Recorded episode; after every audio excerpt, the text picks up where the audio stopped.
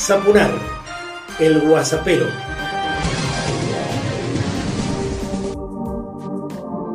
Personalizado y político, comienzo el Guasapero 55 y quiero compartir con vos algo más de todo lo que han dejado en mí estos 35 años en la labor de la comunicación.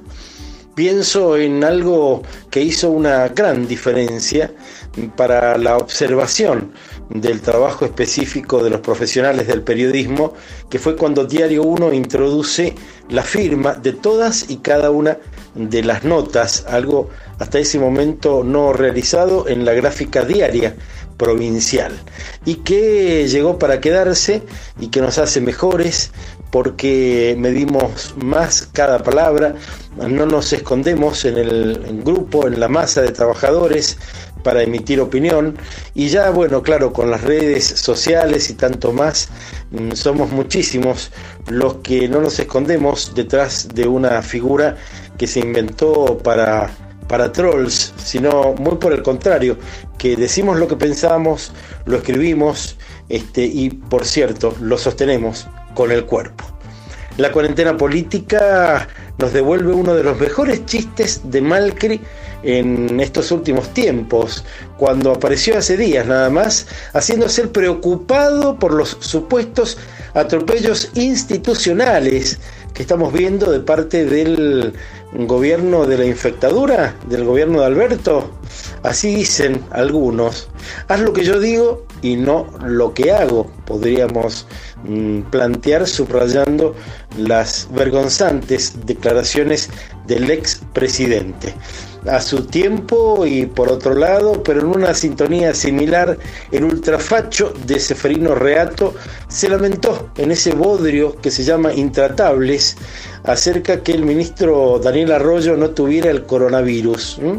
Despreciable. Después salió a decir que lo descontextualizaron y todo aquello, pero el odio les destila por todos los rincones y se nota, ¿eh? como en este caso, cuando Cristina Pérez mm, se pone a darle cátedra de derecho al presidente de la Nación, justamente un especialista en la materia. La polémica y cuestionable intervención de una empresa privada que estaba en manos de un juez su concurso y con expropiación, una palabra que erizó la piel de todo el sector empresario. Eh, ¿Hay una chance de que haya un estadio intermedio para no llegar a esa situación que para muchos compromete las garantías del derecho a la propiedad privada establecidas por la Constitución? A mí me encantaría que la pregunta hubiera funcionado. La, pregunta funcionaría mucho mejor si Cristina deja de lado los adjetivos. La periodista soy yo, usted es el presidente, disculpe, pero tengo derecho a expresarla como me parezca. por eso le digo, usted dígalo como quiera, pero ya el solo hecho de adjetivarlo supone, yo quiero marcárselo al oyente, porque el solo hecho de adjetivar como polémica y cuestionable, bueno, diga, yo creo que es así, entonces yo eso lo entiendo, pero eso no es el común, eso es lo que usted cree.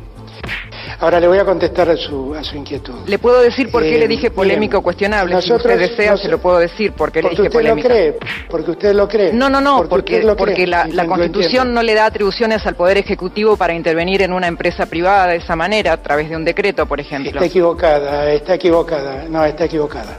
Está equivocada. Yo lo que le recomiendo entonces es que además lea la Constitución. La Constitución, por razones de utilidad pública, puede expropiar, el Poder Ejecutivo puede expropiar bienes.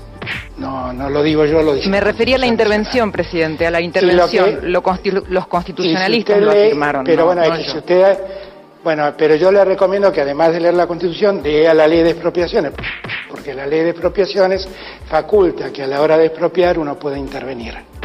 Entonces, eh, me ahorraría muchas cosas si por lo menos leyera la Constitución y la ley de expropiaciones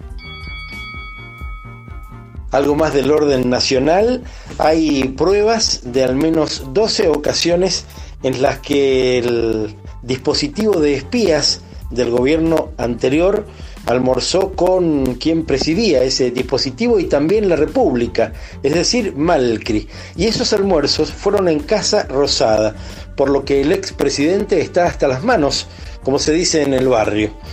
Todo esto en un contexto de aprietes y o Mm, también, claro, de operaciones que se llevaban adelante con la mesa judicial para fundamentalmente cuidar los negocios. Las reuniones eran de orden quincenal y las organizaba Peña.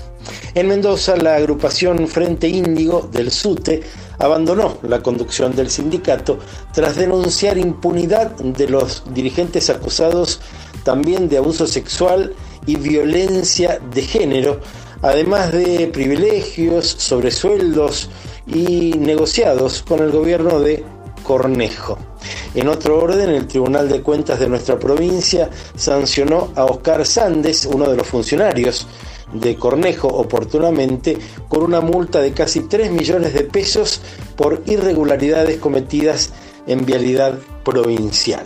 ¿Cómo salir de esta situación y que todos aquellos hombres y mujeres, padres y madres, este, que no pueden dar de comer a sus hijos más mm, que por la crisis que ya atormentaba a nuestro país, por la que se incrementó producto de la pandemia y por tanto de la cuarentena, es nada más y nada menos que la renta básica universal y sin condiciones.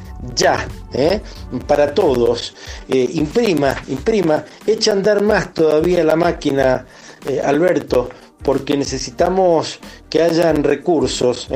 Y en eso sí, también sería bueno que nos parezcamos a algunos de los países del primer mundo que están echando mano sí o sí al Estado de un modo muy, muy, muy importante para resolver todas estas situaciones que se han ido sumando a las anteriores. Ahora escuchémosla a Anabel Fernández Sagasti, senadora nacional por Mendoza, hablándonos y haciendo un paralelismo quizás entre Vicentín y los bancos provinciales. La provincia de Mendoza no tiene banco propio. Se fundió, lo fundieron en la época de los 90. La única entidad que tiene la provincia de Mendoza para financiamiento productivo es el Banco Nación.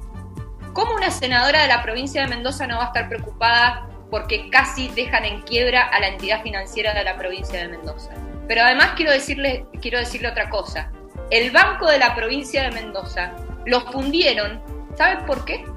Porque le dieron préstamo a grandes empresarios de la provincia que nunca pagaron y que todavía el Estado de la provincia sigue en juicios para que puedan pagar. Pero también tenemos otra situación en la provincia de Mendoza. Un grupo, hay algunos que se, que se van a acordar, el grupo Greco.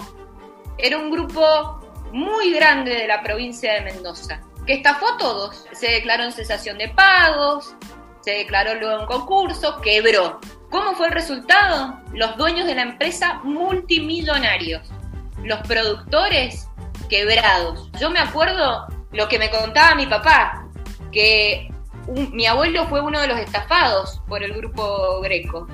Mientras que mi abuela le escribía cartitas al dueño del grupo Greco para pedirle por favor que le dieran algo de dinero porque no tenían para comer, mi abuelo los estaba buscando por todos lados porque estaban escondidos. Eso no se puede repetir más en la historia de la Argentina. Y el Congreso de la Nación tiene que investigar lo que pasó para que todo el mundo sepa de qué se trata.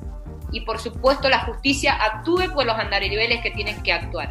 Y vos ya sabés, pero déjame que te lo repita, disponés de un minuto aquí en Zapunar el Guasapero para dar a conocer una idea, una propuesta, un comentario, una crítica, este, una denuncia y tanto más, ¿eh? porque este es un puente tendido permanentemente hacia mil lugares.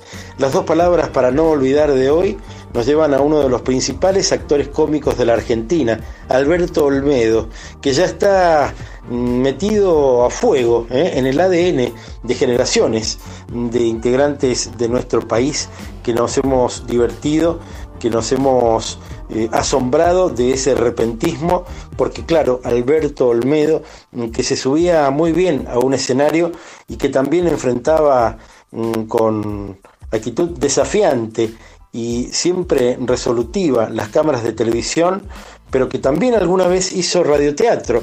El Alberto Olmedo, que hizo reír a generaciones, incluso en contextos de cuasi picaresca televisiva y tanto más. Por último, te propongo reflexionar a propósito de todo lo que está surgiendo de las causas de espionaje que Malcri llevó adelante como presidente y antes como jefe de gobierno de la ciudad autónoma de Buenos Aires. No olvidemos eh, que una de las 216 causas que tenía al asumir mm, como presidente de la nación fue la de escuchas ilegales. ¿eh? En otro orden, Amado Boudou escribió, en la expresidenta como en sus principales funcionarios quisieron castigar la osadía de un gobierno plebeyo y popular que miraba con la frente alta al poder económico y financiero concentrado y a sus lacayos judiciales y mediáticos. Buscaban el escarmiento y que nadie se animara más a desafiarlos, pero no lo han logrado. Para el final vamos a disfrutar la bellísima, la corajuda versión de El Choclo de la gran Tita Merelo. Y recordá siempre que muchas personas hacen cosas para vos. Con él te tengo que burlo, y compadrito, batió sus alas la ambición de mi suburbio. Con este tango nació el tango y como un grito salió del sórdido barrial buscando el cielo. Conjuro extraño de un amor hecho cadencia que abrió camino sin más ley que su esperanza, mezcla de rabia, de dolor, de fe y de ausencia, llorando la inocencia de un ritmo juguetón. Por su milagro de notas agoreras nacieron sin pensarlo las paicas y las grelas, luna en los charcos, canyengue en las caderas y una ansia fiera en la manera de querer.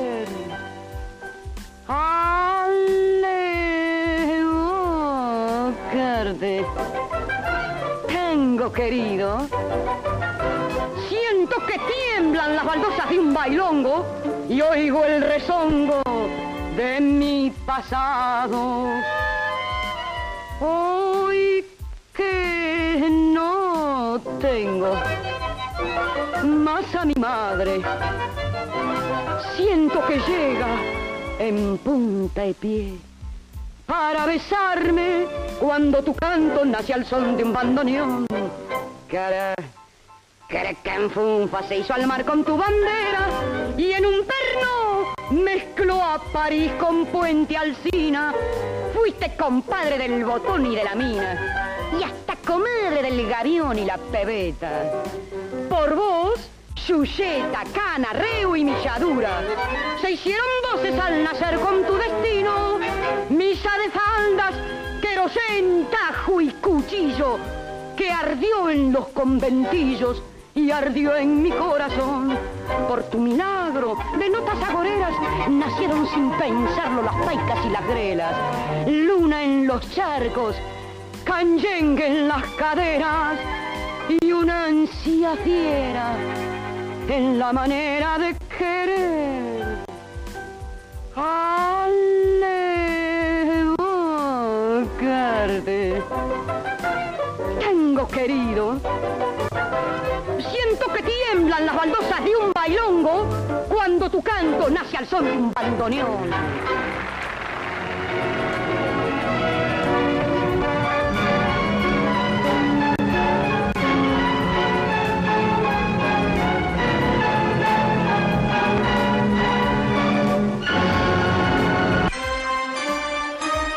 Zapunar, el guasapero.